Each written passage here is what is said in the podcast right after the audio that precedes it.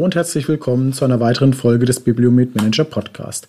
Mein Name ist Florian Albert, ich bin Chefredakteur von F&W und heute blättern mein Kollege Jens Mau, unser Hauptstadtkorrespondent und ich gemeinsam in der neuen Ausgabe von F&W, die druckfrisch hier vor mir auf dem Schreibtisch liegt und auch viele Abonnenten und Leser bereits erreicht haben dürfte. Natürlich dreht sich auch in dieser Ausgabe vieles um Corona, wie soll es anders sein?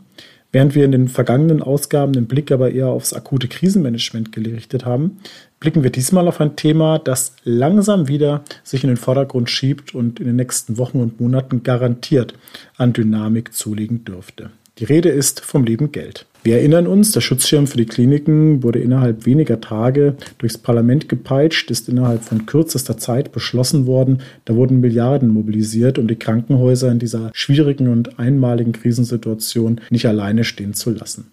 Nun sind ein paar Wochen ins Land gegangen und die Frage ist ja durchaus, wie dieser Schutzschirm gewirkt hat, ob das Geld wirklich dort angekommen ist, wo es auch hinkommen sollte, wie die Kliniken damit umgehen und ob es ihnen überhaupt die Planungssicherheit gewährleistet, die sie auch brauchen.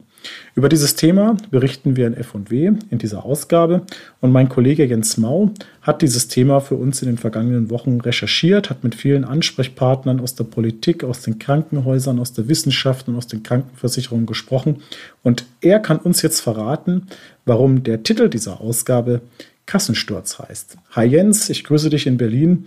Erklär uns doch mal auf, was versteckt sich hinter diesem Titelthema. Hi Florian, der Begriff hat für uns eigentlich zwei Bedeutungen. Zum einen haben die Kliniken die Krise bis dato gut gemanagt und jetzt wird erstmals Bilanz gezogen. Der Rettungsschirm für Kliniken, den die Regierung in mehr oder weniger zehn Tagen gezimmert hat, ohne, ohne auch das Parlament zu befragen, der wird jetzt feinjustiert von einem Expertenrat und bekommt einen neuen Feinschliff.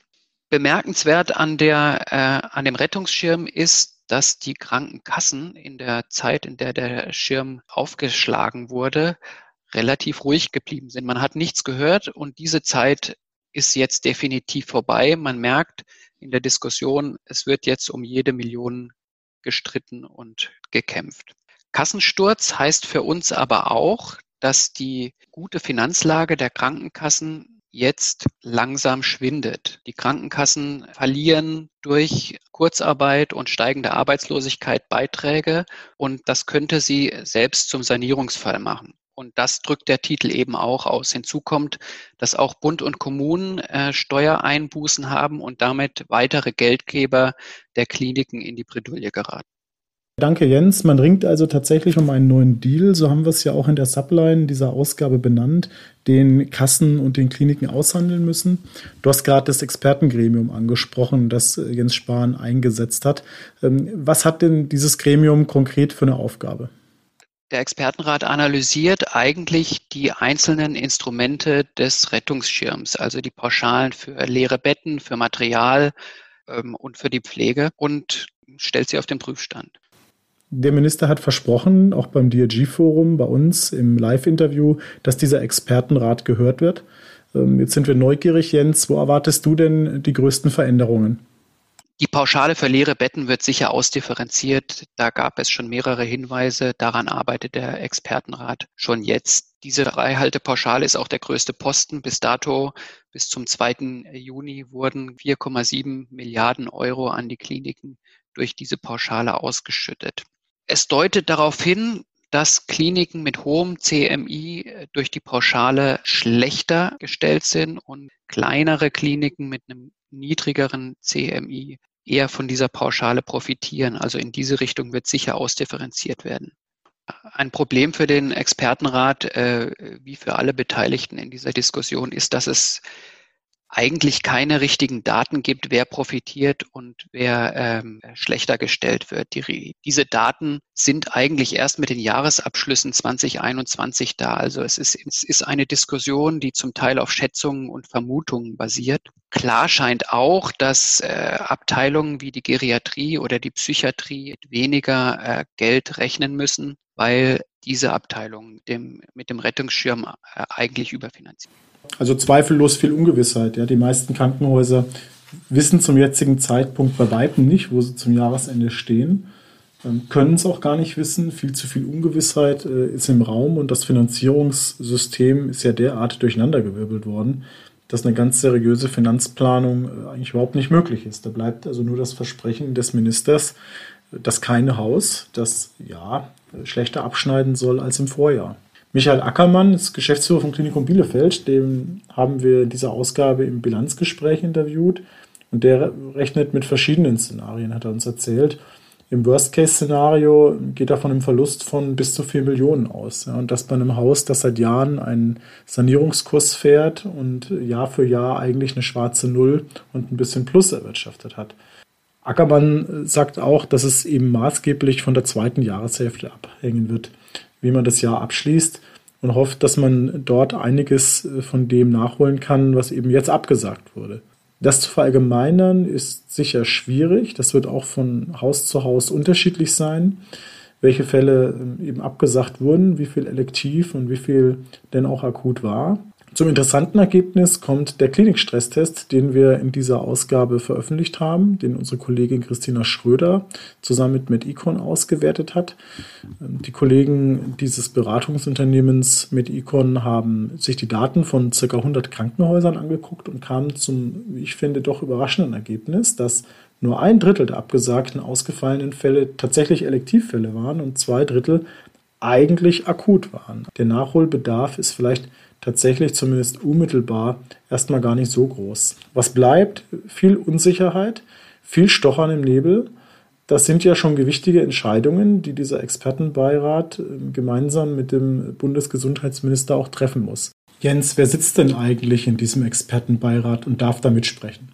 Also der Expertenrat muss äh, übrigens bis Ende Juni Empfehlungen abgegeben haben, die der Gesundheitsminister Jens Spahn dann auch schnell mit einer Verordnung oder mehreren Verordnungen umsetzen kann.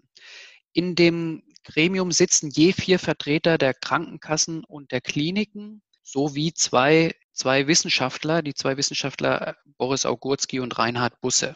Interessant ist, dass die zwei Chefverhandler der Selbstverwaltung, Ulf Dietrich Leber vom GKV Spitzenverband und Georg Baum, Hauptgeschäftsführer der DKG, nicht in diesem Gremium sitzen.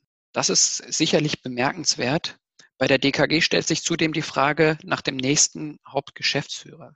Georg Baum, das weiß man, hört im April auf und seine Nachfolge soll äh, in den nächsten vier Wochen bekannt gegeben werden. Bisher wird nur spekuliert. Es, er könnte wie Baum von außen kommen, er könnte aus der DKG kommen, er oder sie, oder was derzeit am wahrscheinlichsten ist, aus den Landeskrankenhausgesellschaften. Aber das wird sich in den nächsten Wochen zeigen. Du hast gerade angesprochen, Jens, äh, Boris Augurski ist auch Mitglied im Beirat, ist ja ein prominenter Gesundheitsökonom, der auch die Krankenhausszene schon lange im Blick hat und als Berater begleitet. Du hast ihn für F&W interviewt und er macht in dem Interview einen sehr interessanten Vorschlag. Er wirft die Frage auf, wie viele Kliniken man überhaupt diesen ganzen Aufwand rund um Covid zumuten kann und ähm, ob es fragt, ob es denn nicht sinnvoll wäre, ein Ausschreibungsverfahren für Covid-Häuser ins Leben zu rufen. Außerdem sagt er, und auch das finde ich bemerkenswert, dadurch, dass die Kliniken eine Pauschale für fiktive stationäre Patienten bekommen, die ja dann eigentlich gar nicht auftauchen, besteht für die Kliniken ein sehr hohes Interesse daran, die Ambulantisierung voranzutreiben. Das sind ja nun, ähm, das ist ja nun ein Megathema des Gesundheitssystems, die Sektorentrennung, über die man bereits seit Dekaden streitet und gefühlt nicht so richtig weiterkommt. Was glaubst du denn, Jens? Was bedeutet diese Pandemie mittel- und auch langfristig für die Krankenhauslandschaft? Lässt sich da schon deiner Meinung nach was absehen? Gute Frage. Darüber lässt sich eigentlich nur spekulieren. Wolf Leber hat ja seine Wünsche schon geäußert in seiner Vier-Jahreszeiten-Theorie die naturgemäß in einer großen Krankenhausreform endet. Ähm, eine genaue Prognose fällt aber allen schwer. Jetzt haben die Kliniken erst ihre OPs radikal äh, runtergefahren. Intensivbetten aufgestellt und beginnen jetzt wieder in den Normalbetrieb einzutreten mit integrierter Corona-Alarmbereitschaft. Das handhaben die Kliniken bisher sehr unterschiedlich. Ähm, entschieden wird auf Länderebene oder Trägerebene. Auch das ist ja Teil unserer Titelgeschichte. Das Klinikum Stuttgart beschreibt quasi als Role Model des, äh, des RKI, wie sie das machen und gemacht haben. Für die Klinikgeschäftsführer geht es natürlich vor allem konkret darum, wie sie das Budget und den Jahresabschluss 2020 hinkriegen. Und das ist angesichts der ständigen Änderungen und der neuen Töpfe, die jetzt aufgetaucht sind, gar nicht so leicht. wie das gehen könnte, hat äh, unser Experte Martin Heumann in seinem Gastbeitrag über die Budgetverhandlungen beschrieben. Aber auch da besteht noch relativ viel Klärungsbedarf. Ganz generell kämpfen Kassen, Kliniken und andere momentan in der Diskussion zunehmend härter darum, wer die Deutungshoheit über die Krise hat. Und äh, da geht es eigentlich um die alten Fragen. Wie soll das DRG-System in zwei Jahren aussehen und ähm, wie viele Krankenhäuser brauchen wir in Zukunft? Ja, Jens, vielen Dank für deine Einschätzungen aus Berlin. An der Stelle verweise ich doch glatt nochmal auf die Vorstandsvorlage. Das ist ja die Kolumne, die unser Managementressort in der Zeitschrift eröffnet. Hat in dieser Ausgabe Dr. Markus Horneber geschrieben, Vorstandschef von Agaplesion, Deutschlands größter christlicher Krankenhausträger. Und Horneber sagt, dass unser Gesundheitssystem am Scheideweg steht. Und er fragt sich in dieser Kolumne, wie wohl die neue Normalität nach Corona aussehen wird und welches Paradigma dann greift. Ganz konkret das Regulierungs- oder das Dynamisierungsparadigma.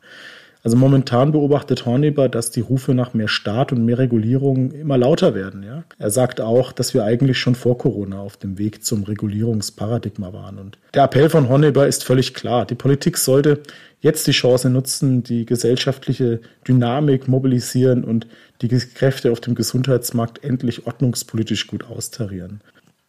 Ja, liebe Hörerinnen, liebe Hörer, vielleicht sind Sie ja neugierig geworden auf unsere F&W, wollen selber mal im Heft blättern. Ich kann Sie dazu nur ermuntern. Wir haben auch viele weitere spannende Themen mit dabei. Unsere freie Journalistin Romy König blickt auf die Labormedizin, die ja nun plötzlich im Scheinwerferlicht steht und hat in ihrer Recherche herausgefunden, dass die Corona-Krise mitnichten ein wirtschaftlicher Segen für die Labore ist. Meine Kollegin Luisa Maria Holmig blickt zurück auf den virtuellen Controllertag der die Losung für das nächste Jahr bereits ausgegeben hat, nämlich 2021, so hat es Wolf-Dietrich Leber formuliert, das könnte ja tatsächlich das Jahr der Controller werden. 2020 ist das Jahr zum Aufräumen, schreibt Nico von Schröders, Vorstandsvorsitzender der Deutschen Gesellschaft für Medizincontrolling. Wie vieles andere hat die Corona-Krise auch die Abrechnungsprüfung ausgebremst, schreibt er. Und er kommentiert in dieser F&W die nun für 2021 zu erwartenden Veränderungen aus dem MDK-Gesetz auf die sich die Kliniken jetzt aber schon vorbereiten können. Sie können die F&W bei uns online im Shop bestellen oder gleich ein Abo abschließen. Dann haben Sie auch gleich unser Online-Portal, den Bibliomet Manager, mit dabei, wo wir viele Fachartikel bereits vor dem Erscheinungstermin einstellen. Sie aber auch mit weiterem Content versorgen, zum Beispiel unserem täglichen Newsletter, in dem wir über alles Wichtige aus der Krankenhausszene berichten. Falls Sie Anmerkungen, Verbesserungsvorschläge oder vielleicht auch Themenideen für diesen Podcast haben, schreiben Sie uns. Wir freuen uns auf Ihr Feedback. Es ist ja nach wie vor ein neues Format, das wir als Redaktion aufgesetzt haben und Ihre Einschätzungen sind für uns hilfreich und wichtig. Sie erreichen meinen Kollegen Jens Mau unter seiner E-Mail-Adresse jens.mau.bibliomet.de und mich unter florian.albert.bibliomet.de alternativ auch auf Twitter, LinkedIn oder auf Xing. Es war schön, dass Sie uns heute zugehört haben und ich freue mich, Sie auch bei der nächsten Folge mit dabei zu haben. Dann sprechen wir mit Professor Jürgensen vom Klinikum Stuttgart. Er wird uns berichten, wie das Klinikum, das ja unter anderem auch quasi als Role Model des RKI fungiert, die Corona-Krise gemeistert hat.